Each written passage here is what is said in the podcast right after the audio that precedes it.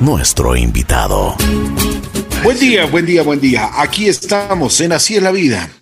El día de hoy, pues rendimos un tributo primero a la amistad, después a la admiración a un personaje, pues, que desde muy pequeño tuve la oportunidad de conocerlo y me, me ha llamado mucho la atención por su profesionalismo, su carisma, además su don de gentes. Ha hecho mucho radio, televisión, los medios de comunicación para él siempre fueron su vida. Me refiero a un caballero, me refiero a un buen amigo, es Christian Johnson. Mi querido Christian, buenos días, ¿cómo estás? Muy bien, Ricky, qué gusto de saber de ti. Como te dije, tengo una, una tremenda gratitud, amistad, eh, sentimientos de muy buenos recordándolos a ustedes, a tus padres, a tu esposa, a tu familia, que tanto tiempo son parte de mi existencia. ¿no? Qué gusto saber de ti, Ricky. Muchas gracias. Gracias, mi querido Cristian, y gracias por haber aceptado el conversar un poquito con, con nosotros. A ver, mi querido Cristian, cuéntanos dónde naces, cómo era tu, tu, entorno familiar, cómo era tu hogar, cuántos, cuántos miembros eran de tu familia. ¿Dónde nací? Yo nací, yo nací en una river, yo nací, yo soy venezolano. no cantes. Yo nací, yo soy venezolano por nacimiento en mis papeles, pero físicamente vine al mundo en Trinidad y Tobago, en un pueblito que se llama, se llama todavía, se llama Guapo, y es un pueblo muy interesante porque allí había, y todavía hay, desde toda la época de prehistórica, un, un, un, tipo de mina de asfalto. Fue el lugar de donde sacaron los primeros, los primeros embarques de asfalto para, para cubrir las carreteras y, la primera carretera o la primera calle que se, que se hace de asfalto queda en Pensilvania y fue del asfalto sacado de, esa laguna de asfalto, de la brea, que era interesante porque era el lugar donde iban los barcos piratas y las embarcaciones a, a, sellarse, ¿sí? para que no les entre agua, utilizaban la brea de ese lugar. Y ahí había un campo petrolero donde trabajaba mi padre y ahí nací yo, en casa, un domingo 4 de mayo, hace mucho tiempo atrás. Oye, ¿cuántos, ¿cuántos miembros de la familia son? Nosotros éramos cinco hermanos, yo era el mayor de los cinco hermanos, falleció un hermano mío eh, hace unos años atrás, hace unos ocho años atrás, nueve años atrás, perdón, y mm, quedamos cuatro. Mi mamá. Falleció hace un par de años y mi padre falleció en el 99 con las ganas de llegar al siglo, al siglo XXI. Oye, Cristian, ¿y qué te, qué te inculcaron tus padres en cuestión de, de principios, en cuestión a cosas eh, que realmente siempre manda el hogar, ¿no? Bueno, lo que primero me decía mi padre que nunca mienta, que mentir es una, la peor, el peor defecto que puede ser tener un ser humano. Ahora, hay que reconocer que hay quienes dicen que la verdad absoluta no existe. Yo creo que la verdad absoluta no existe en muchas cosas, pero hay dos verdades absolutas, es que naces un día y, el, y al tarde o temprano en algún momento mueres. Ahora lo demás nosotros lo articulamos o lo, o lo negociamos o lo conversamos. Pero sí hay una verdad, tú no puedes exagerar tú no puedes cambiar las cosas a tu conveniencia. Si, si algo sucedió y tú eres responsable, tú no puedes esconder esa, esa culpa o esa, esa responsabilidad. Eso fue una de las cosas que me inculcaron. Es decir, no mientas, di la verdad a toda consecuencia. Este, siempre piensa en los demás, en la, la, regla esa de haz a los demás como quiere, trata a los demás como quiere que te traten a ti, es importante.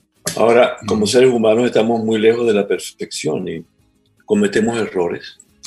No soy, no soy de esas personas que dicen que no me arrepiento, no, sí, me, sí me arrepiento de algunas cosas en mi vida, me arrepiento de haber perdido tiempo, a, perdí, a, haberme distraído algunas veces cuando debía haber estado trabajando, porque me inculcaron eso, hay que trabajar todo el tiempo. Lo cual es bueno y es malo, porque el cerebro siempre está dando vueltas y buscando nuevas cosas que hacer. Entonces yo creo que eso fue lo que me metieron en la cabeza de chiquito. Muy de acuerdo. ¿Y dónde estudiaste tú? ¿En la escuela, el colegio? ¿Cómo fuiste? ¿Eras una persona extrovertida? ¿Qué deporte practicabas? Bueno, la primera escuela, la primera escuela, yo estudié los primeros tres años, kinder, primero y segundo, en una escuela de monjas en Venezuela. Yo llegué a Venezuela, cruzamos de Trinidad a Venezuela cuando tenía como ocho meses. Entonces mis estudios comenzaron en, en una ciudad que se llama Maturín, que es una ciudad oriental, también relacionada con los campos petroleros.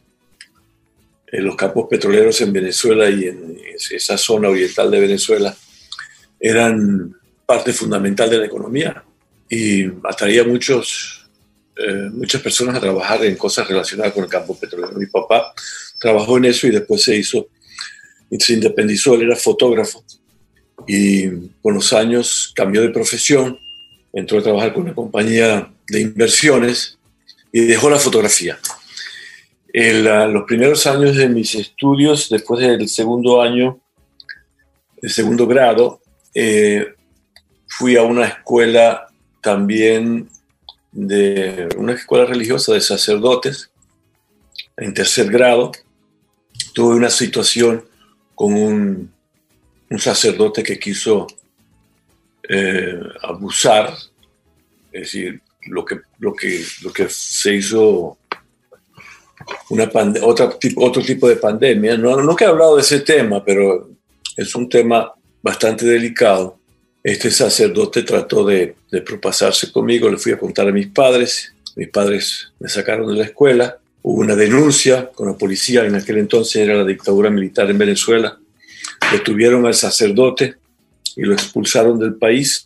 Em, eso fue una situación muy delicada porque cómo se atrevía este niño a, denunciar a un cura, los sacerdotes o los curas eran la, nadie podía, eran intocables. Mi papá me creyó y ahí, ahí vamos a la cuestión de decir la verdad. Me creyó y me llevó ante la policía y, y continuaron con el procedimiento.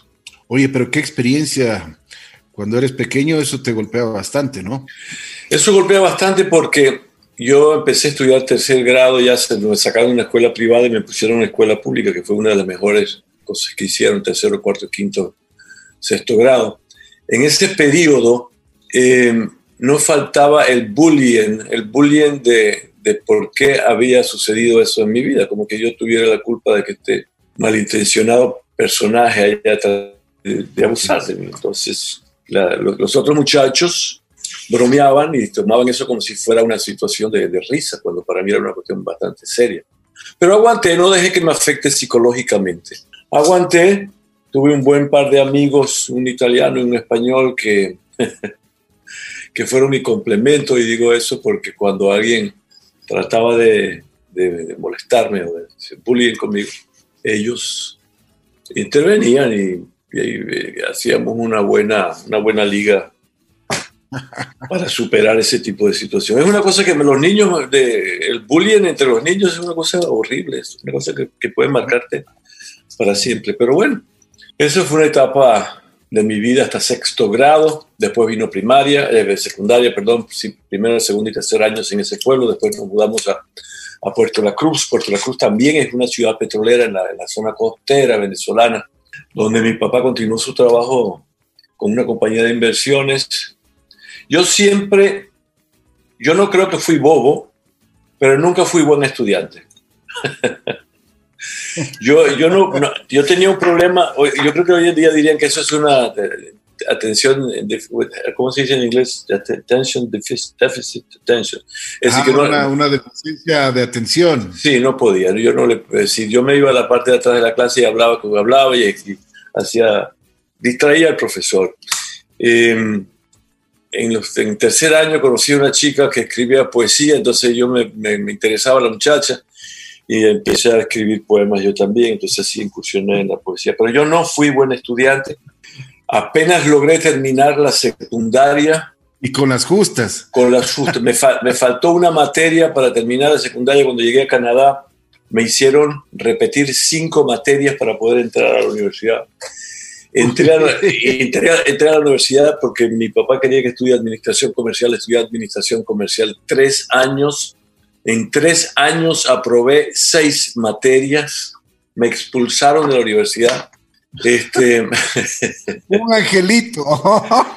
estudié las materias necesarias que yo consideré, porque yo sabía lo que yo quería hacer, yo quería trabajar en televisión y eso estaba claro, desde que tenía 15 años, desde que vi televisión por primera vez. Entonces, empecé a, a, preparar lo que no había, no, no, había una, en aquel entonces no había una materia que uno pudiera decir, quiero estudiar televisión, y uno se metía a estudiar televisión, no, era, la gente iba formándose con los trabajos. Entonces, yo estudié arte, eh, psicología, todos los elementos que yo necesitaba para, para formar una base. Faltando, ya cuando me expulsaron de la universidad, me volví a aplicar a otra universidad y hablé con un sacerdote, cosa curiosa de la vida, que era el director del Departamento de Comunicaciones de Loyola, de la Universidad de Loyola en Montreal, y le dije, lo conversé, era un curso para 12 personas, y él me dijo, está lleno, pero le, le expliqué por qué era importante para mí ser el alumno número 13 y me dejó inscribirme en el curso.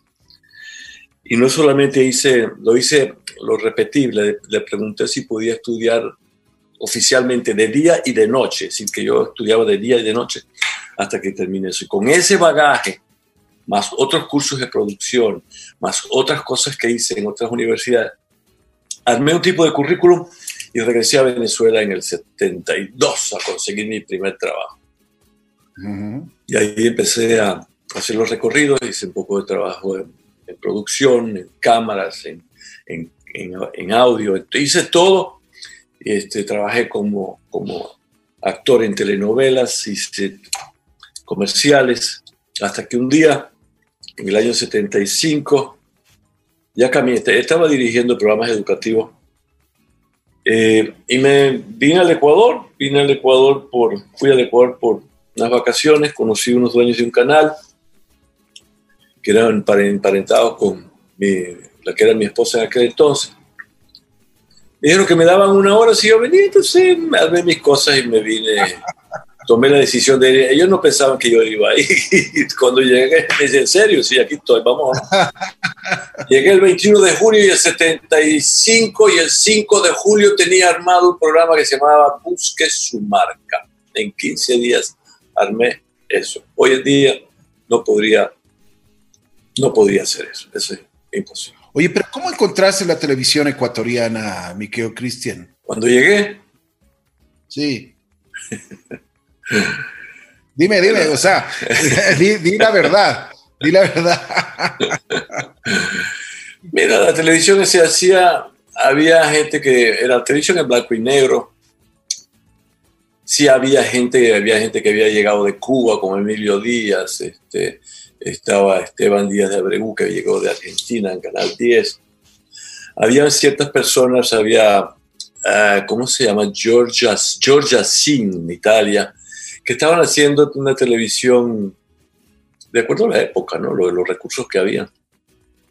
Yo, yo, llegué en el momento de la, la, la, primera transición, es decir, la transición donde ya tenemos equipo portátil, equipo color. Tenemos eso.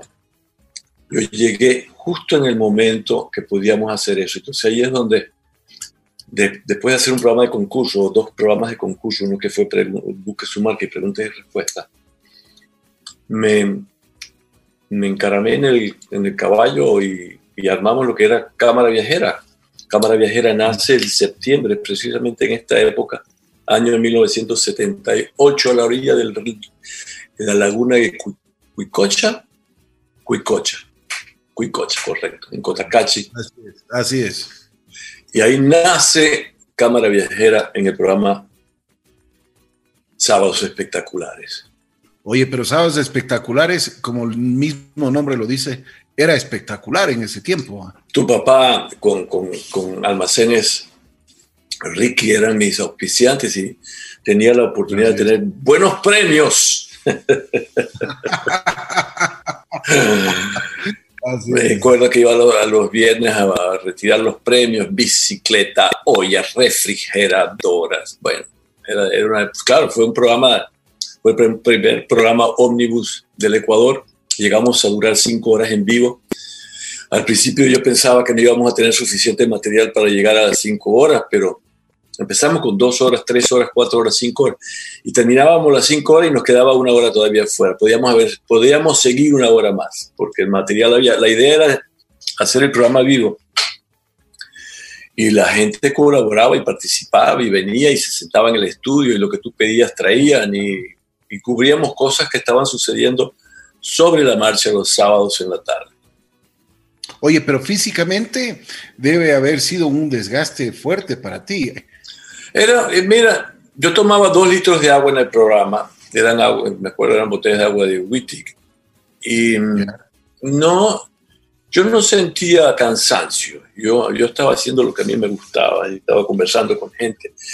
Eh, era un reto permanente tratar de, de hacer cosas que mantenían a la gente atenta al televisor, pegada al televisor. Ahora nunca pretendimos que la gente se fuera a quedar cinco horas, por eso el programa estaba armado como cápsulas de cada cinco o siete minutos estábamos cambiando. Terminaba una entrevista, iba un musical, iba un concurso, eh, iba un segmento grabado. Entonces, de esa manera se, iban los cinco minutos, se iban las cinco horas con, con facilidad. Sucedía, podía suceder cualquier cosa, como por ejemplo traer un elefante de un circo en vivo. Una vez trajimos un elefante y estaba al lado del set de entrevista y el, elefante se orinó. ¿Tú has visto alguna vez un elefante orinar? ¿Tú, ¿Tú, lo has visto? ¿No? No, bueno, mira, es como es que abren una válvula, tiene una, manguera y sale mucho, mucho. Me imagino. Nos inundó el set de entrevistas. Eh, y en aquel entonces el set de entrevistas era, bueno, el set de todo el set era en el estudio grande de Teleamazonas que tenía un piso de mármol este, era el orgullo de don Antonio Granda Centeno, que, que, fue el mentalizador de ese canal en aquel entonces. Y para él ese mármol había que, que cuidarlo y no tocarlo, no se podía pintar, no se podía hacer nada de lo que hay que hacer en un estudio de televisión. Yo no sé quién le dio la idea de hacer un estudio con piso de esa marmolina. Y había que secar eso y que don Antonio no se entere que el elefante había orinado en el estudio. Era una de las Ya me imagino, ya me imagino, ya me imagino. Oye, pero, Entonces, el programa no paraba, es decir, la gente estaba secando la orina del, elefante, pero seguíamos al aire, sino que podíamos parar. Oye, Cristian, ¿y tú tuviste la oportunidad también de tener eh, artistas como Luis Miguel? Me acuerdo cuando Luis Miguel era un muchachito y siempre tenía una muy buena amistad contigo. Bueno, le llevabas, al parque a, andar en tricar y todo ese tipo de cosas. Bueno, Tenía mucha confianza contigo. Él llegó al Ecuador, eh, prácticamente no era conocido ni no era conocido ni en México, era era como un cantante infantil que estaba buscando abrirse campo. Entonces nosotros, me cayó bien, entonces este, yo, le vi el carisma que tenía y la simpatía y lo despierto que era. Un día lo llevé a mi casa en Tumbaco, cuando vivía en Tumbaco. Eh, fuimos y compramos una paella y él estaba con su famoso tío, el tío polémico ese que, que hermano del papá. Y bajamos a Tumbaco y mientras estábamos sirviendo la paella, yo tenía una trompeta vieja. Tenía una trompeta y otra cosa que no es una trompeta, que es como un trombón, es un trombón. No, el trombón es el que tiene, tiene válvula. ¿no? Este era como más grande que una trompeta. Y eran instrumentos que yo había comprado en tiendas de antigüedad y habían sido de las bandas populares. Primero habían sido de la banda del ejército, después de las bandas populares. Imagínate tú las bandas populares, este, cómo tratan esos instrumentos y lo que toman y lo que pasan horas tocando y, y los tipos con la baba ahí en el instrumento. Entonces yo tenía uno de esos aparatos. Cuando me doy cuenta, Luis Miguel está en el patio con este instrumento pegado a la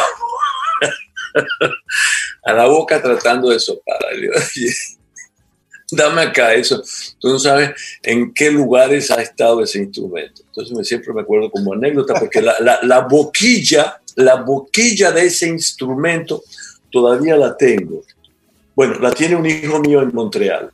Y bueno, de ahí pasaron muchas cosas. Luis Miguel vino varias veces, fue creciendo, llegó ya adolescente. La última vez que vino al programa era adolescente, 16 años cambió la voz, este, agradeció su amistad, la ayuda que le habíamos dado, haberlo hecho conocer en el Ecuador y de ahí, y de ahí proyectarse internacionalmente, pero ya después vino la amnesia, no se acordó nunca más de, del programa ni de, lo que, de la relación que tuvimos. Nunca más Nunca, nunca más, nunca más. Él, volvió al Ecuador cuando el famoso caso que, que venía un programa, creo que iba a transmitir otro canal, este, fue polémico, estaba encerrado en, el, lo que es ahora el Swiss Hotel, yo lo llamé, me contestó un, un asistente, eh, no pudimos hacer contacto. Yo creo que él tuvo mucho, muchos problemas con esa situación de su padre, eh, de su mamá, de su tío. Era una situación bien polémica y, yo creo que como que se, psicológicamente tú debes haber tenido algún tipo de, de caos o, de trauma, porque se cerró a muchas cosas y es una pena porque era un personaje muy simpático. Así es. Yo me imagino que, además, además, Cristian, contigo, eh, yo creo que desde muy pequeño tú le brindaste un apoyo incondicional, no solo, no solo como medio de comunicación, como, como en tu programa, sino como amigo, tú le apoyaste muchísimo a, este muchacho. Sí, inclusive lo fui a, estuve en México, estuve en su casa en México, conocí a su padre, conocí a su mamá, conocí a su tío. Él venía al Ecuador y venía como, es decir, venía directamente donde nosotros, era, éramos su punto de, de, encuentro en Ecuador. Eso pasó con, con, tuve la suerte de, de, haber conocido, de haber trabajado, de haber entrevistado a mucha gente del espectáculo y, y famosos de la época, ¿no? Así es, así es. Aproximadamente, y, y, un paréntesis sobre esto, aproximadamente cuántas entrevistas piensas tú que has hecho en tu, en tu carrera? Porque, por ejemplo, has estado con John Travolta, Sylvester Stallone, Charles Aznavour, estuviste con Jorge Luis Borges, estuviste con eh, Roberto Carlos, bueno, no se diga con Luis Miguel, con Rafael, estuviste con Julio Iglesias. Bueno, es una infinidad de artistas que tú has tenido la posibilidad de entrevistarlos. Leonardo Fabio, Antonio Prieto. Maravilla, ¿no? Este, algunas veces me pongo a contar porque hay un personaje de la televisión ecuatoriana que tiene un récord en el libro de Guinness por la cantidad de años, Alfonso Espinosa. Pero nosotros, eh, lo, nuestro era diferente porque había que, como te dije, había una entrevista. En, un programa de sábados espectaculares había, por lo menos, en cada programa, había, en vivo habían por lo menos 10 entrevistados y grabados habrían otras, yo no sé, yo, miles de entrevistas. Pero, y te voy a decir una cosa, era malo yo. Qué malo que era. Pero tu padre te enseñó a decir la verdad, ¿no? Sí, no. Yo algunas veces veo, veo algunos reportajes, algunas entrevistas de algunos programas, pero qué malo, ¿cómo se te ocurre hablar de esa manera? Decir, yo creo que la madurez definitivamente... ¿Cuál era tu virtud? Yo, yo, yo, lo que pasa es que yo, yo vengo de una escuela de, de, mi mentor, Renio Tolina, que era una escuela natural, tiene que ser natural, nada de impostaciones, ah, ni, ni, fingido, ya ah, tiene que ser. Pero nadie, nadie te enseña a entrevistar, nadie te puede enseñar a entrevistar a una persona. Entonces, cuando a mí me ah, tocaba, tocaba, por ejemplo, viajar internacionalmente, entrevistar a Shirley MacLaine, me documentaba enormemente sobre ella a fondo y hacía, hacía, sí, sí, era una buena entrevista, eran buenas entrevistas. No, es que eran malos en el sentido de que todo lo que hacía era malo, hacía algunas cosas que, pero no, bueno, eh, había que editarlas, ¿no? Decir, eh, ¿qué, ¿qué, puede ser? Pregúntate, es decir, asumir cosas, eran otras épocas también, asumir cosas este, que de golpe no, a lo mejor no eran así, pues este, había otras razones, o tratar de, no sé, eh, yo, quizás soy muy crítico con, yo soy muy crítico conmigo. Entonces yo miraba una entrevista y digo, que habían cosas que sí está, eran excepcionalmente buenas. Por ejemplo, tengo una entrevista que acabo de subir en el en Facebook, había cosas excepcionales. De, golpe me fui transformando. las primeras entrevistas que yo hice, este, para su época eran, buenas, pero yo las veo ahora y digo, las cosas veo la... No es que era malo en el sentido de que no, no conseguía la información, sino que no había la madurez, te va dando una cosa en la entrevista. Yo creo que el entrevistado, como el cantante, el tenor, el de ópera, necesita llegar a los 40 años para que madure la voz. Y en la, etapa inicial las entrevistas eran buenas, simpáticas, había, eran jocosas. Sí hubo eso, pero también hubo entrevistas que no le, no, le saqué todo el provecho. Eso, a, eso me, a eso me refiero. Hoy en día, este, en mi sentido, lo, que pasa es que comparo con lo que yo hago hoy en día, las entrevistas más recientes, con lo que hacía antes, y veo que he madurado, que yo he cambiado como ser humano, que, que, que soy, más, soy más tierno, soy más este, más sensible, soy más consciente de, de, la condición de la otra persona. Parte me viene por, porque yo, si es verdad que fui mal estudiante, no te conté que volví a la universidad en el 1999, me retiré de la televisión, por cinco años me dediqué a estudiar y fui un alumno extraordinario con un porcentaje elevado de GPA de casi 4.0, que es elevadísimo, el máximo es 4.3. Hice dos carreras al mismo tiempo, hice un posgrado en periodismo, hice un posgrado en antropología, así que el estudiante malo, distraído. ¿Por qué? Porque yo... Pasó? ¿por, qué, ¿Por qué lo hice? Porque me di cuenta de que, que, que, que, había que corregir ese error que había cometido en el pasado y que quería tener, quería tener una disciplina. No es que me iba a ser mejor, pero necesitaba una disciplina académica que me enseñara cómo eran ciertas cosas, tener una base para poder este, seguir creciendo. Era la época cuando la televisión se estaba transformando, ya se estaban dejando al lado las cintas y nos estábamos metiendo en lo digital. Si yo no hubiera vuelto a la universidad, hubiera sido un dinosaurio, pues necesitaba aprender los preceptos para poderlos, para conocerlos, aplicarlos y romperlos. Es decir, tú no puedes, eh, necesitas cierta autoridad para, para, para tocar ciertos temas, aunque aunque no los necesites un título universitario, es mejor tenerlo porque sabes de qué estás hablando desde el punto de vista académico. Y en, ese, y en esa enseñanza es donde viene en la, en la antropología dejar que el invitado hable y se explique y que con sus propios términos cuente su historia. Entonces eso fue fundamental desde el punto de vista de antropología que se mezcló con, el periodismo, donde tienes que, que aplicar ciertos conceptos y responder ciertas preguntas y tener ciertos procedimientos, porque no existe una verdad absoluta, pero sí existe un proceso por medio del cual tú debes informar y contar las cosas que han sucedido de la manera más veraz posible, sin parcializarte, aunque también es bien difícil no parcializarse. Entonces, cuando veo las entrevistas, como yo me transformé, además complementado con un accidente terrible que tuve, que casi me cuesta la vida, que tuve seis meses en un hospital. Todas esas cosas van haciendo, o, te pueden destruir o te pueden reconstruir de una manera diferente. Entonces me dicen más sensible.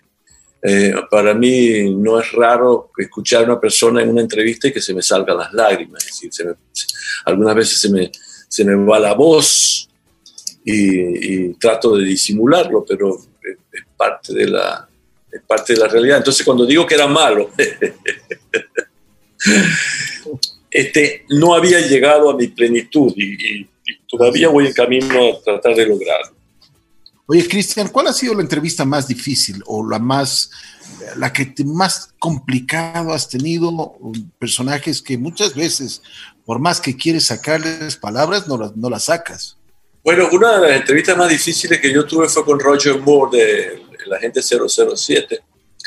Me llevaron, yo estaba en Alemania, me llaman en Alemania que si quiero ir a la India a entrevistar a Roger Moore, digo, enseguida voy. Me dicen, bueno, pero hay, detalles ahí de que no tenía la vacuna del cólera y cómo llegué. Pero bueno, llego donde Roger Moore, y estamos hablando de Roger Moore, ¿cómo te puedo decir? Era un tipo buen mozo, buena pinta, el rey del momento británico y llega este joven con un equipo, era un equipo francés, un camarógrafo francés y un sonidista francés, llegamos a la India, estamos en un lugar hermosísimo en Udaipur, donde están filmando la película Octopussy. y vengo, como él sabe que yo voy a entrevistarlo, porque me, están, me, traen del otro lado del planeta a entrevistarlo a este hombre para varios canales de televisión.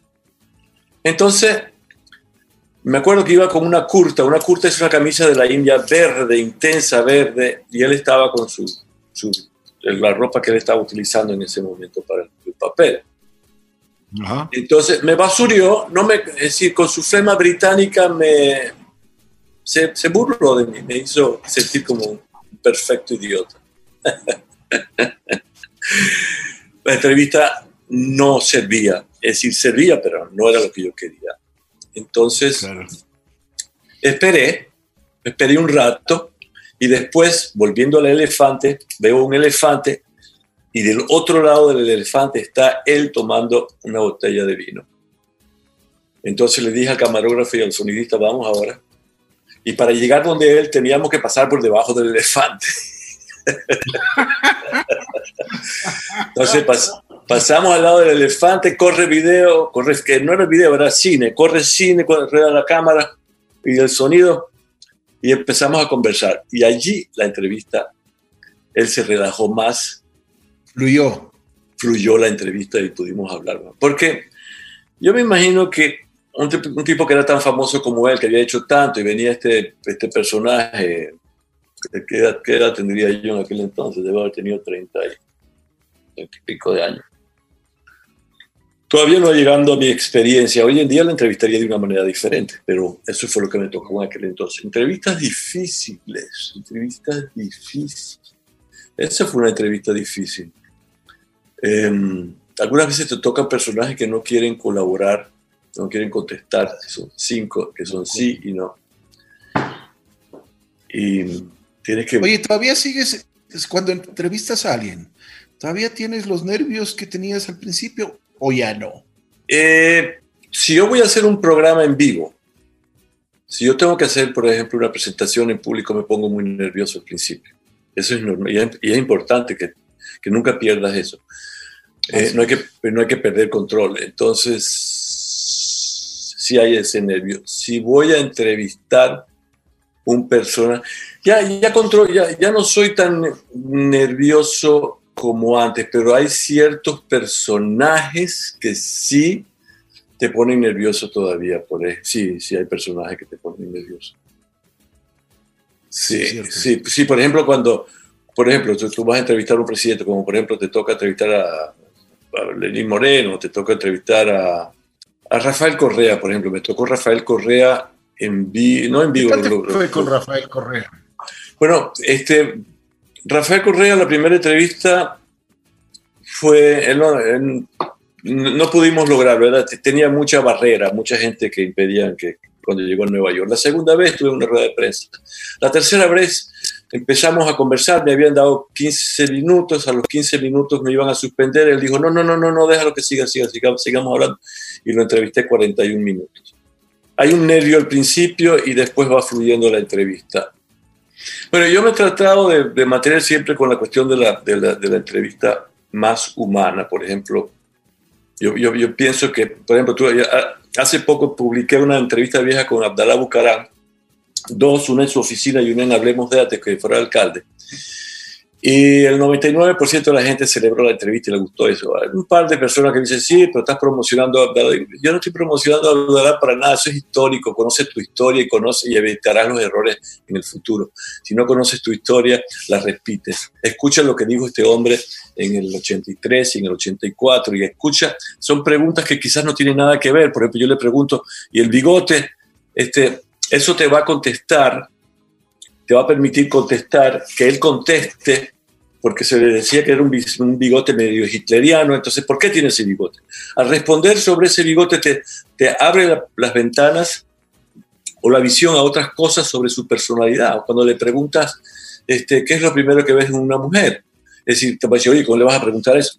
Claro, porque eso te va, te, te permite conocerlo.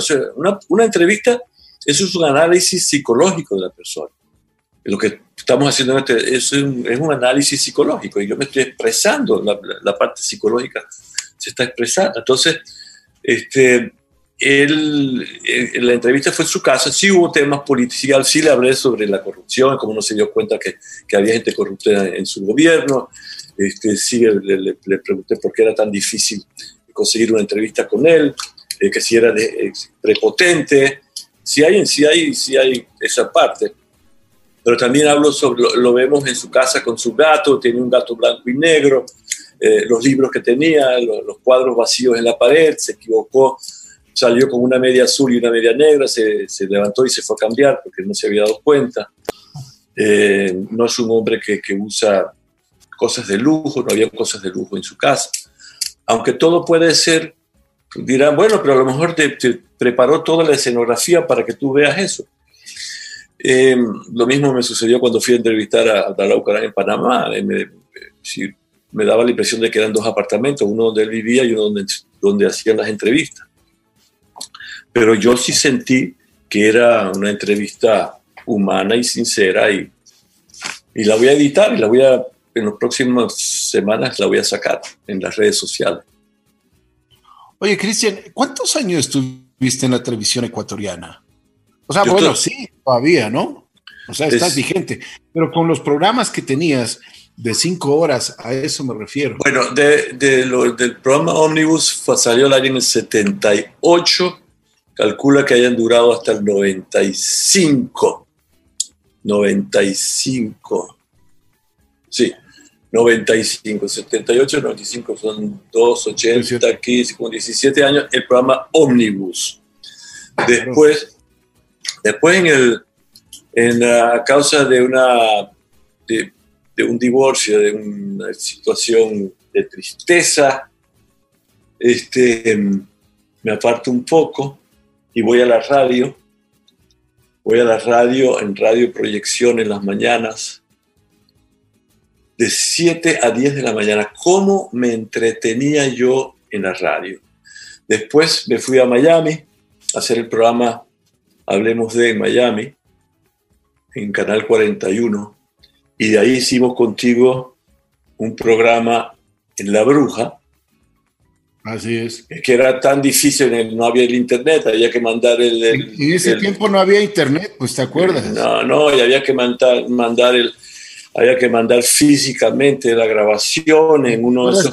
¿Te acuerdas que tú ibas al aeropuerto? Al aeropuerto a dejar, buscar a un pasajero que por favor, el programa del domingo y había que, que por favor lléveme este, lléveme este mini disc a la bruja en Quito. Así es. Así es. y, tiempos, ¿no? Y, no, no, y así no se podía hacer, así no se podía hacer radio. Además estaba haciendo, metiéndome en música. Eh, este, yo ¿Cuándo, vuelves, Cristian? A la radio. y te lo digo a la bruja, a la bruja, ¿cuándo vuelves? a mí me encanta. a mí me encanta. La bruja, y tú, la bruja, y tú, tienen un romance, oye. Yo, quisiera. Así que eso, no, eso no lo puedes perder. Yo quisiera, yo quisiera volver a la bruja en las radios, de que tengo algunas ideas que podríamos conversar, porque la radio hace cosas que no hace la televisión. Yo no me crié con televisión, yo me crié con, con, radio, porque no había televisión. La radio abre la imaginación. Es decir, estamos hablando y estamos enfocados a lo que estamos diciendo. Y, eso, es lo que a mí me gusta de la radio. No presentar música. A mí me gusta la radio conversada. La radio puede tener música, no, no, pero no se está. Hoy en día no, poner música es como contra natura porque todo está en internet, todo, todo el mundo escoge lo que quiere, tiene las redes sociales. Pero conversar sobre un tema, escuchar el problema de una persona, este, compartirla, Tú sabes que en el planeta hay 7.7 billones de personas y que cada una de esas personas tiene una historia que contar. Así es, de acuerdo, de acuerdo. Oye, y yo te, te voy a contar una anécdota que siempre la converso. Eh, hay una persona en, Nueva York, una locutora, que tenía un programa todos los, todos los días desde las 6 de la mañana hasta las 10 de la mañana. Y tenía una persona, una señora, que todos los días le llamaba a esta persona en el tiempo de que no había celulares, no había absolutamente nada, y le llamaba y conversaban. Y algunas veces salió al aire, por supuesto. Un día llega en Nueva York la policía y le dice a la señora, la locutora, le dice, eh, la señora fulana de tal, sí, claro, soy yo. Y dice, ¿sabe qué? Em, le venimos a ver porque le encontramos a la señora, eh, falleció el día de ayer la señora, y tiene una carta para usted. Y todo lo que ella tenía le dejó, a, le dejó un testamento en el cual le daba todo, absolutamente todo lo que ella había tenido. Porque desde hace 20 años era la única persona que le acompañaba. ¿Qué te parece? Wow, qué lindo, ¿no? Qué lindo. Es que es la radio, ¿no? Lo que tú dices. Es la, imaginación, es el mundo de la radio, es mágico. Sí, la radio eh, te permite una comunicación eh, más íntima con, con el público. Así es, así es. Cristian, ¿cómo te va con este 593? Porque eres, eres un hombre valiente, porque vas por todo lado, eh, te metes en proyectos que son fuertes, muy fuertes, oye, viajas por todo el mundo. Ahorita no hemos podido viajar por la situación, pero sí hemos hecho algunos viajes últimamente medio, unos que son agradables y otros que son medio complicados. viajar a la frontera mexicana entre los Estados Unidos y México no es algo muy Em, no es algo muy, como dicen en el Ecuador, alhaja. Primera vez en mi vida que uso la palabra alhaja en ese sentido. tenía, yo tenía una, tenía una, una predisposición a no utilizar este, ese tipo de términos, porque yo no me crié con esas palabras, pero alhaja sí queda bien eso. Cruzar la frontera México-Americana o andar por esos lados puede ser bien peligroso. Había un, tipo me dijo, oye, güero, ¿qué fue lo que me dijo? Me dijo, güero, este, güero. Eh, güero por los sucos. Sí, me dice, güero, este, te, anda, vete porque te vamos a voltear. No. Voltear, digo yo. Voltear. Estaba debajo de un puente donde estaban pasando los camiones donde se suben las personas clandestinas este, bueno, te vamos a voltear. Entonces yo sigilosamente con el camarógrafo decimos marcha, marcha atrás. Ah, este, y, dormimos en un pueblo, en, llegamos a, cruzamos de McLaren, que es el lado de Estados Unidos, Texas, y fuimos a Hermosillo. Hermosillo es muy peligroso porque llega a cierta hora y no hay nadie en la calle, pero no hay nadie en la calle y tuvimos que entrar a un, a un albergue y para salir del albergue, para ir a otro lugar, nos llevaron en, en, un, en una furgoneta con rejas. Pero yo le dije, pero aquí adentro no estoy tan seguro porque no puedo hacer nada, no, puedo, no me puedo escapar si llega a suceder algo. Y teníamos que salir antes de las seis de la tarde, porque caía la noche y esa se convierte en, un, en una monstruosidad. Y entonces logramos llegar al aeropuerto, alquilamos un carro, montamos el equipo en el carro y salimos disparados hacia Ciudad Juárez por la carretera. Y eso es otro riesgo terrible. encontramos una patrulla militar con una metralleta encima, un poco de soldado, y nos pegamos detrás de esa, para un gran parte del recorrido íbamos pegados detrás de eso hasta que llegamos a Ciudad Juárez, que, que tampoco es una, una joya. Son, son, lugares que tenían en una época una alta incidencia de crimen. Entonces, si hay, ciertos, hay ciertas entrevistas que te pones en riesgo y te preguntas, bueno, ¿y por qué lo hace? Digo, bueno, porque, porque hay que hacerlo, ¿no? Es decir, hay que hacerlo. Es la única forma de conseguir esta historia. Ahora, no me voy a meter a mi edad, no creo que me voy a meter en la zona de guerra no necesito hacer, pero sí hay ciertas entrevistas que brotan, que pueden brotar de un momento a otro. Una entrevista te brota de un momento a otro y es una situación riesgosa y tienes que, ¿qué tienes que hacer? El instinto es agarrar la cámara y vas a andar la entrevista. Así es. Oye, Cristian, ¿alguna vez estuviste en eh, así un conflicto, en una zona de guerra? Eh, después regreso a una anécdota hablando de la radio y las traducciones y la zona de guerra. He estado, eh, estuve en Perú cuando Perú estaba con problemas con el Ecuador Y me, me, me, acusó un peruano de ser espía, entonces me sacaron una metralleta y me monté al, al carro y logramos salir corriendo y me fui a entregar en la comandancia del ejército y me metieron preso. Estuve preso como tres días hasta que me chequearon todos los cassettes y todo lo demás. Eh, zonas conflictivas, he estado en, en, manifestaciones fuertes. La última manifestación de, de, de, en que estuve en Cuenca, primera vez que sentía tanto gas lacrimógeno. Ahí me asusté un poco porque digo, ¿qué hago yo acá? Que hay, aquí puede haber un, un, tipo, cualquier persona puede disparar. yo por, mi estatura estaba sobresaliendo eh, físicamente, entonces es más fácil pegarle a un blanco que sobresale. Y, sí, he estado en algunos momentos, siempre, sí. Oye, Cristian, ¿y cómo, cómo te has sentido en, en, esto de las entrevistas, yendo por el mundo? Hay entrevistas que te ha costado, como tú dices, ¿no? O sea, son rápidas, o sea, mañana tienes que estar en, al otro lado del planeta y tienes que venir. Hay otras entrevistas que las planificas. ¿Alguna vez, por ejemplo, me imagino que tú has de haber tenido oportunidad también, ahora que estás hablando en esta cuestión de, México y todo eso, me imagino que hay personajes que, que buscan la entrevista, que quieren que tú les entrevistes. Sí, mira, hay, tres tipos de entrevistas. hay el, el entrevistado que no quiere que lo entreviste. Hay el entrevistado que quiere que lo entreviste Quizás hay una cuarta, una, bueno, sí, vamos a quedarnos con tres. El que quiere, el que no quiere y el que no sabe que lo estás entrevistando o, o que no está planificado. La mejor entrevista es cuando tú vas y la ves, porque tienes que tener un ojo por la historia. Tú tienes que ver la historia donde está.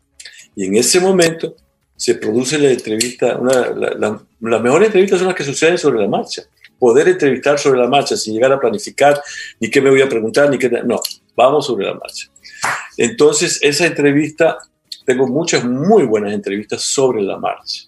Una de las entrevistas más simpáticas que yo recuerdo haber hecho fue con José María Roa, por allá como en el año 79. Él dice, dice los libros que él tenía 134 años de edad, era en Vilcabamba, la primera vez que iba a Vilcabamba, y si tú lo hubieras conocido, sí hubieras creído que ese hombre era del siglo antepasado. Muy simpático, muy carismático, muy inocente, muy, muy, muy puro.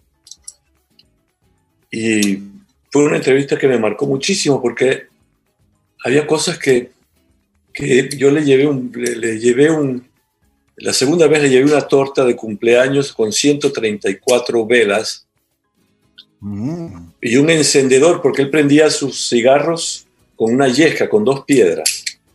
Entonces le llegué un encendedor, le llevé una torta con 134 velas y le llevé una botella de whisky. ¿Alguna vez tú has prendido una torta con 134 velas en una choza con techo de paja?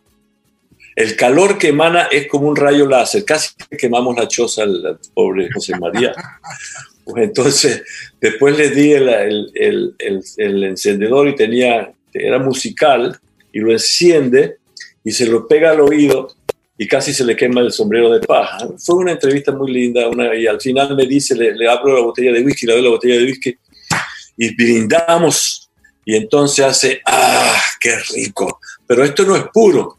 Digo, ¿cómo que no es puro? Si yo mismo compré la botella, yo compré, es un es un Johnny Walker, es, no, pero no es puro. Claro que es puro.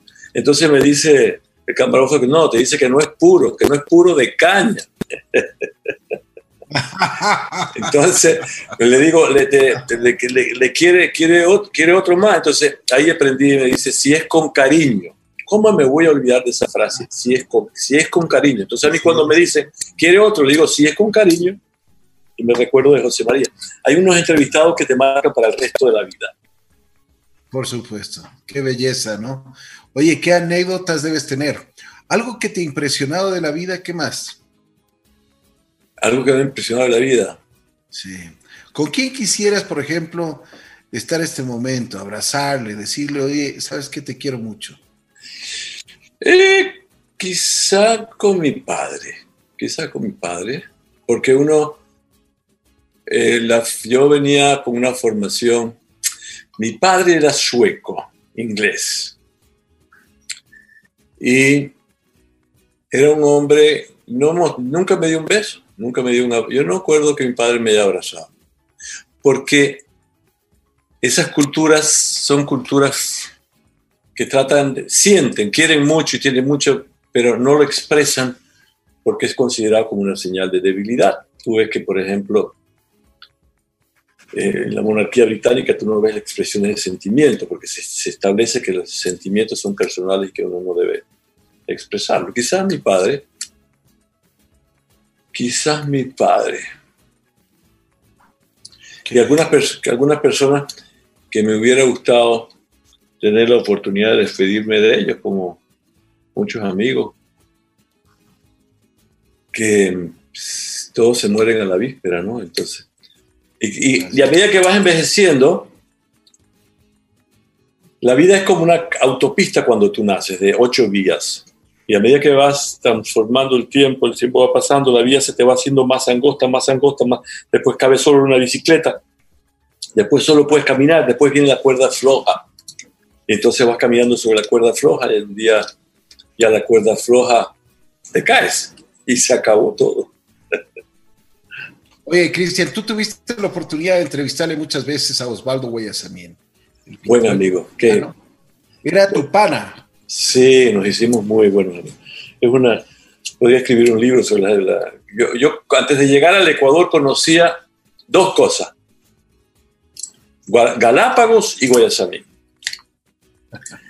Y a las dos las conocí. A Osvaldo busqué la manera de conocerlo enseguida. yo conocí a Osvaldo viviendo en Guayaquil. Yo creo que conocí a Osvaldo en el 76. Y justo acabo de sacar la semana pasada una, un recuento con Pablo sobre su casa en, en Quito de la Fundación. Osvaldo era un personaje muy especial. Uno de los grandes valores, uno de los grandes valores de la plástica y de la intelectuales del Ecuador, aunque tenía su, su, orientación política con la que yo no me identifico, yo no, no, no me gusta el comunismo, no, pero sí entiendo que hay cosas de izquierda que son útiles para que las sociedades sean más justas. ¿Te fue bien con Osvaldo? ¿Alguna vez te pintó? Tú sabes que él me, yo, tenía dos cuadros que, que, compré que cuando tuve una época que salí de la televisión por una entrevista, tuve que reinventarme y comprar equipo, vendí algunas obras de arte para comprar equipo.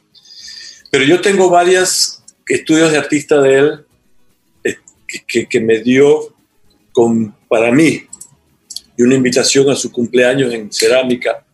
Y un día me dijo, todavía no, todavía no cómo iba a cambiar mi cara, porque yo era mucho más joven, entonces todavía no. Y después ya me fui, hablé con él por teléfono antes de su muerte y fue un momento triste en su vida cuando perdió a sus nietos en un accidente de aéreo. Claro, así. Y me hubiera gustado por, me, me encantaría, por ejemplo, a él me encantaría poder saludar y darle un abrazo también. Oye, Cristian, ¿qué extrañas de Ecuador? ¿Qué extraño de Ecuador? ¿Qué extraño de Ecuador? Sí. Eso le pregunto yo a los ecuatorianos con 593. ¿Qué extraño? Lo primero que te dicen que es la comida. Bueno, sí, extraño la comida. extraño, extraño los patacones.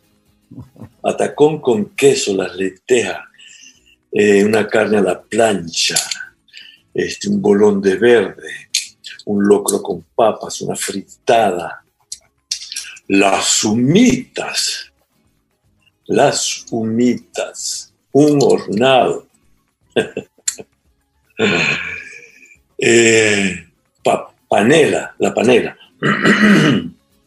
perdón, panela. Eh, pero ¿qué más extraño? Extraño, extraño caminar por las calles, extraño pasear por los por, esa belleza natural y geográfica que tiene el Ecuador, con, encontrarme con personajes infinitos para conversar y sacar historias. Extraño, extraño algunos lugares, por ejemplo, Extraño la serranía en algunos momentos, ver esos volcanes cubiertos con sus capas blancas, el Cotopaxi, el Chimborazo, este, Tungurahua. Extraño los ríos, los grandes ríos, el Guayas, andar por el Guayas. Por ejemplo, una entrevista que me tocó mucho tiempo conseguir fue en el río Guayas. Yo vi un gringo bajando por el río Guayas con una, con una cosa del tamaño de un carro y lo buscaba, años lo buscaba para entrevistarlo. Me conseguí un canoero que se llama Carlos Mateo, que vive por ahí y me llevó en su canoa a pasear por el río. Hicimos una buena amistad, fui a su casa. Esas entrevistas que uno las encuentra en el camino. Y al fin conocí al gringo, lo entrevisté al gringo bien, me habló que las cosas más peligrosas en la vida son, en los lechuguines, hay serpientes que te pican, que te pueden matar. Y hace unos años lo volví a entrevistar, lo encontré que le habían amputado una pierna, me dijo que le había picado una serpiente y que él se aplicó un torniquete y que se le, se le pudrió la pierna porque él pensó que el torniquete tenía que dejárselo por varios días. Y se le dio gangrena y le cortaron la pierna. Todo eso son historias encontradas en el río. Así es. Oye, Cristian, ¿qué te ha dado la vida? La vida me ha dado la posibilidad de, de, hacer lo que me gusta hacer. No mucha gente. Primero, saber que me gusta hacer algo.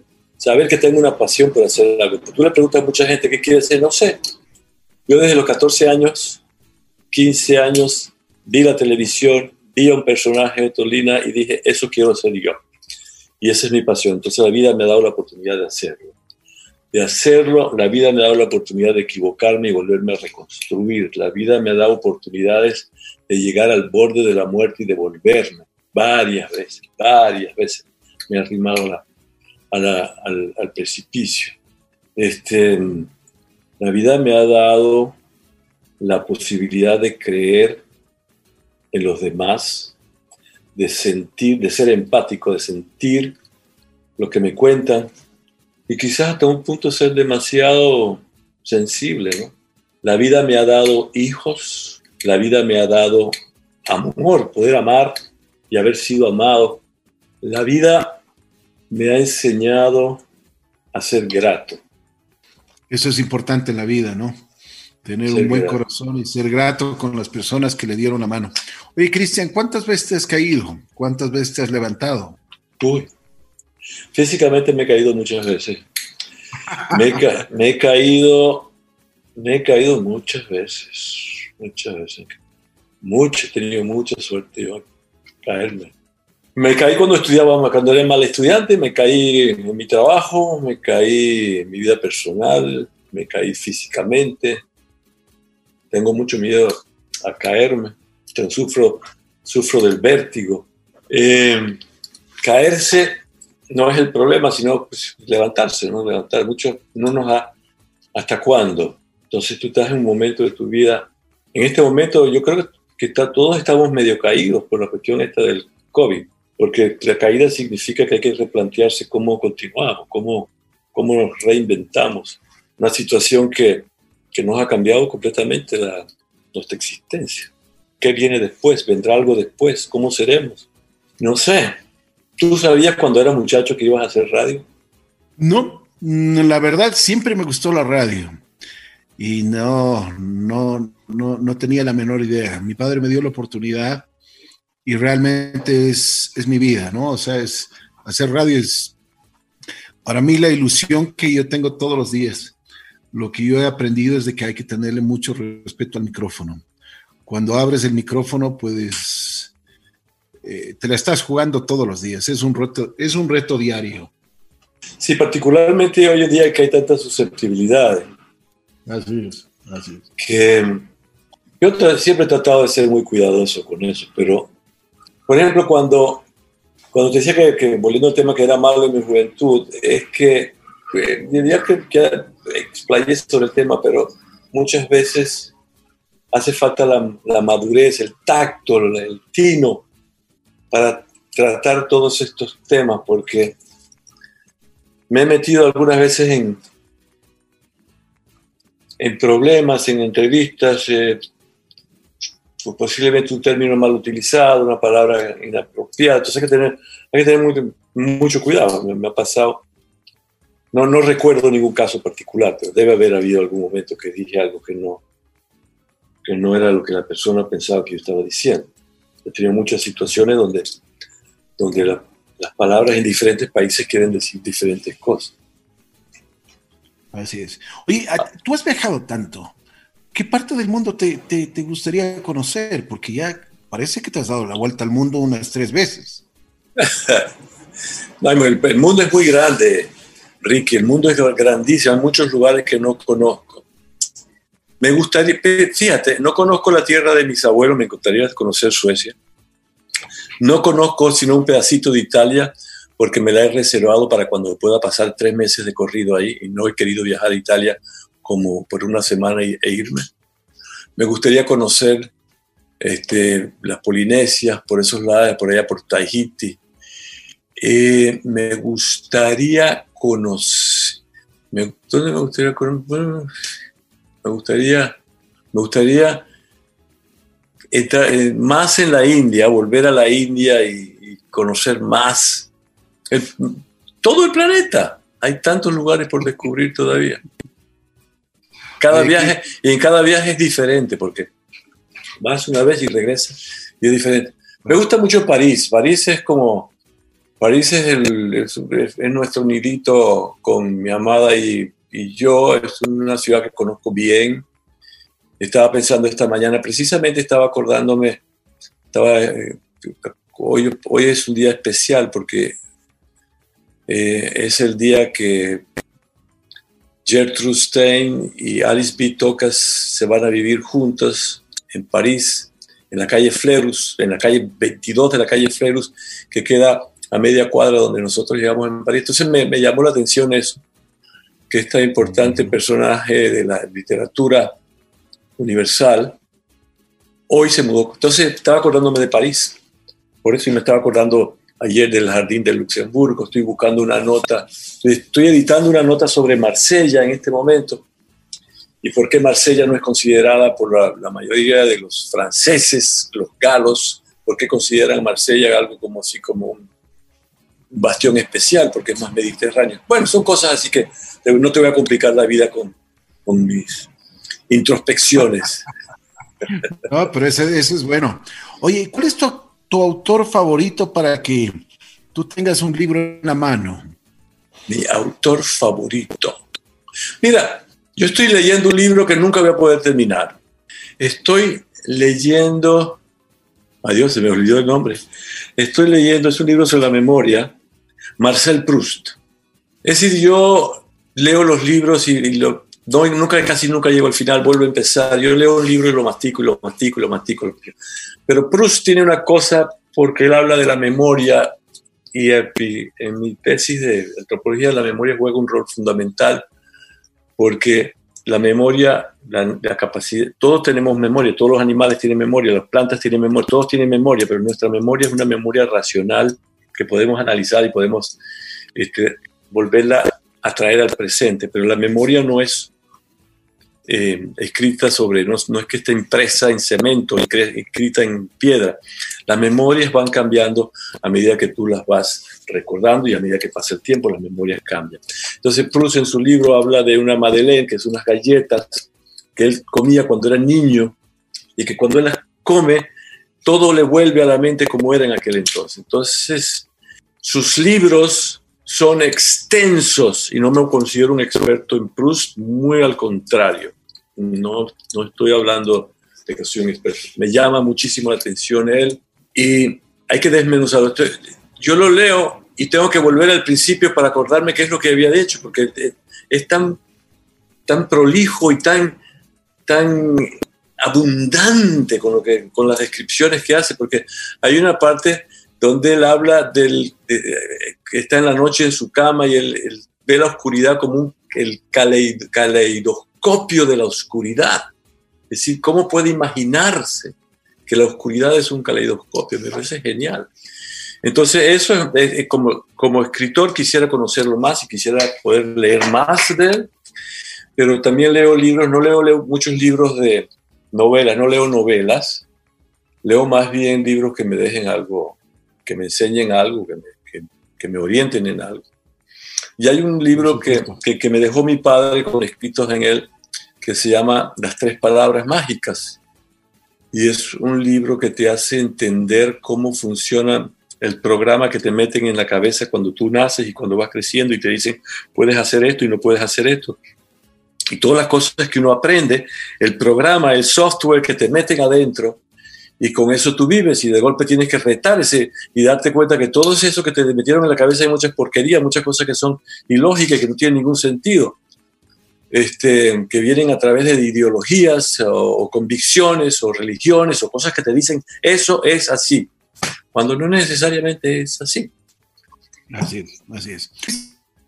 ¿Cómo, cómo le ves, cómo le sientes a Venezuela hoy por hoy?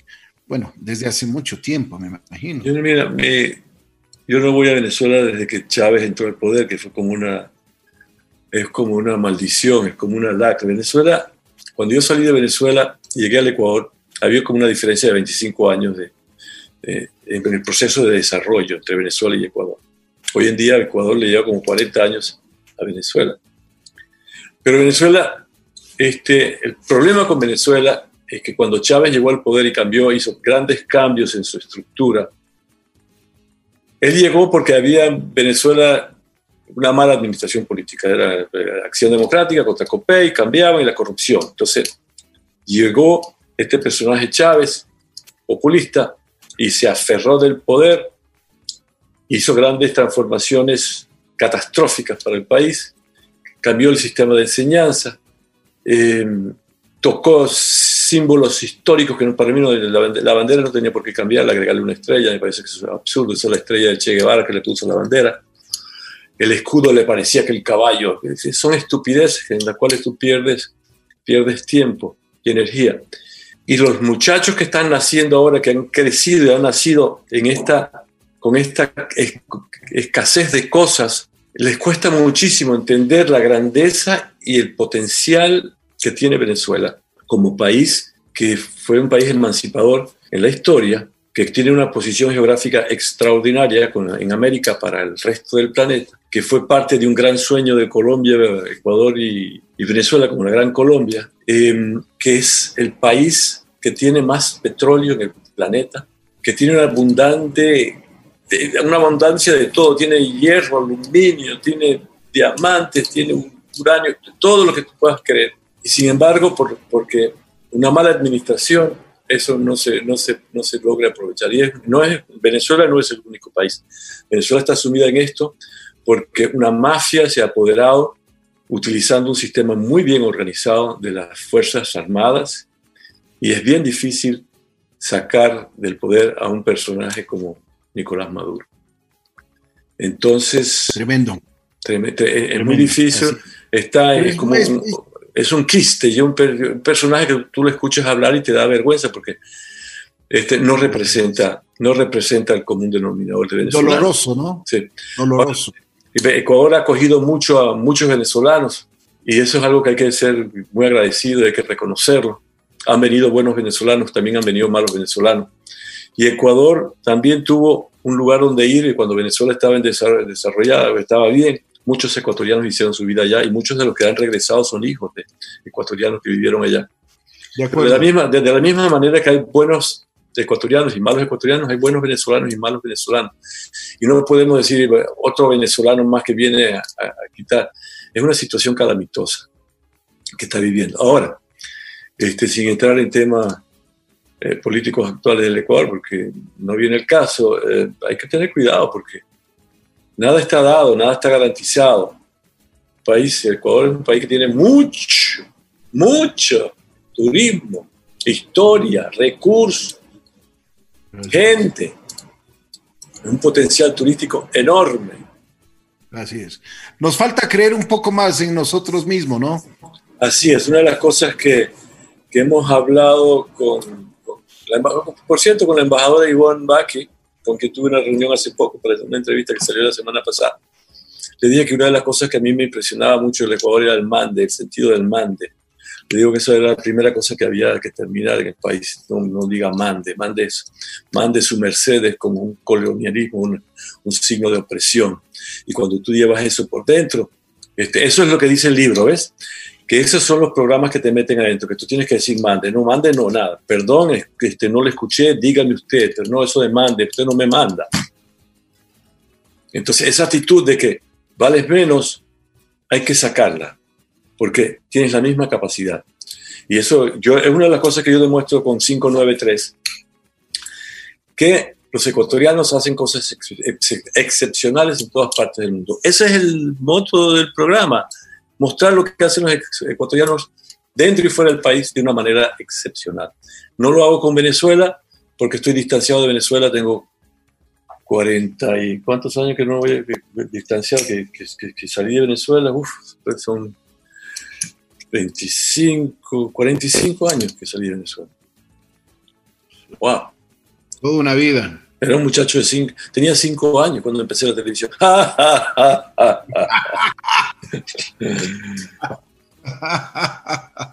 Oye, Cristian, ¿qué te falta hacer? ¿Qué me falta hacer? Un buen programa de televisión, un buen programa de radio, porque todavía lo, eh, me falta hacer la mejor entrevista de mi vida. Eso es lo que te iba a preguntar también. Eso justo me ganaste, oye. ¿Con quién sería? La mejor entrevista de mi vida. ¿A quién, ¿A quién me gustaría entrevistar a mí? Me gustaría entrevistar a Luis Miguel.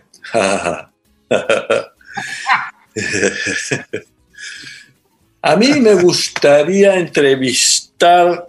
¿A quién me gustaría entrevistar? A Taita Diosito, como se dice. Me gustaría entrevistar a Simón Bolívar. Ah, Simón Bolívar. ¿Y qué le preguntarías? ¿Cómo hizo tantas cosas en tan poco tiempo? Eh, sí, es verdad que era tan mujeriego, como dicen, que, ¿qué sintió cuando estuvo que saltar del balcón de la casa presidencial en Bogotá, el palacio, y pasar horas en un riachuelo cuando tenía tuberculosis. ¿Por qué? ¿Por qué, ¿Por qué hizo eso? ¿Por qué, siendo un hombre bien acomodado, hacendado en Venezuela, lo dejó todo atrás para irse detrás de Simón Rodríguez a cruzar Europa para la coronación de, Napoleón Bonaparte como emperador de Francia? ¿Por qué dejó la comodidad después de haber logrado la independencia de Venezuela? ¿Por qué continuó en Colombia y Ecuador y se fue a Bolivia? ¿Y ¿Cuál era su afán? ¿Por qué, ¿Por qué se sometió a una vida tan, tan difícil? ¿Cómo logró transformarse de un muchacho de 14 años casi analfabeta, pero bien en, su manera de escribir, a ser un, hombre capaz de escribir el delirio del chimborazo. ¿Dónde lo escribió? ¿Lo escribió en Loja o lo escribió al pie del volcán? Una obra impresionante. Yo venía envuelto en el manto de Iris, donde el dios de las aguas paga. Increíble. Se me hizo un nudo, se me hizo un nudo, ¿ves? Se me hizo un nudo en la garganta. Mi querido Cristian, me alegro que siga siendo el mismo personaje que yo conocí cuando tenía nueve años. No, no, no, así es, oye. Imagínate cómo han pasado los años, ¿no? Sí, ¿eres abuelo ya o todavía no? No, todavía no, todavía no. Dios me ha de dar, eh, bueno, Él tendrá su, disposición y el tiempo, ¿no? Poco a poco. Pero te digo sinceramente, me, te agradezco muchísimo. Ha sido una conversación entre dos buenos amigos. Yo te respeto muchísimo siempre, me acuerdo de tus, eh, tu carisma, tu profesionalismo frente a las cámaras, al micrófono. Te admiré muchísimo y te admiro mucho desde cuando era muy pequeño, desde que tuve la oportunidad de estar ahí en Telejardín, en Teleamazonas. Realmente sigue siendo, sigue siendo el mismo ser humano que yo conocí y eso me alegro porque no te ha cambiado absolutamente nada, ni la fama, ni los bienes materiales, ni absolutamente nada. Y eso es importante en un ser humano. Sigue siendo grato que eso es simplemente porque tienes un corazón grande. Gracias, Enrique. Me dio mucho gusto conversar contigo. Rara vez me han entrevistado bien y esta ha sido quizá la primera. Muchas gracias. Eres, eres muy amable, muy gentil. Te mando un abrazo muy especial. Cuídate mucho y que Dios te bendiga. Cuídate mucho tú también. Amén. Hora y media hablamos. ¿ah? te mando un abrazo, Cristian. Gracias. Bye bye. Chao. Aquí estamos en Así es la vida.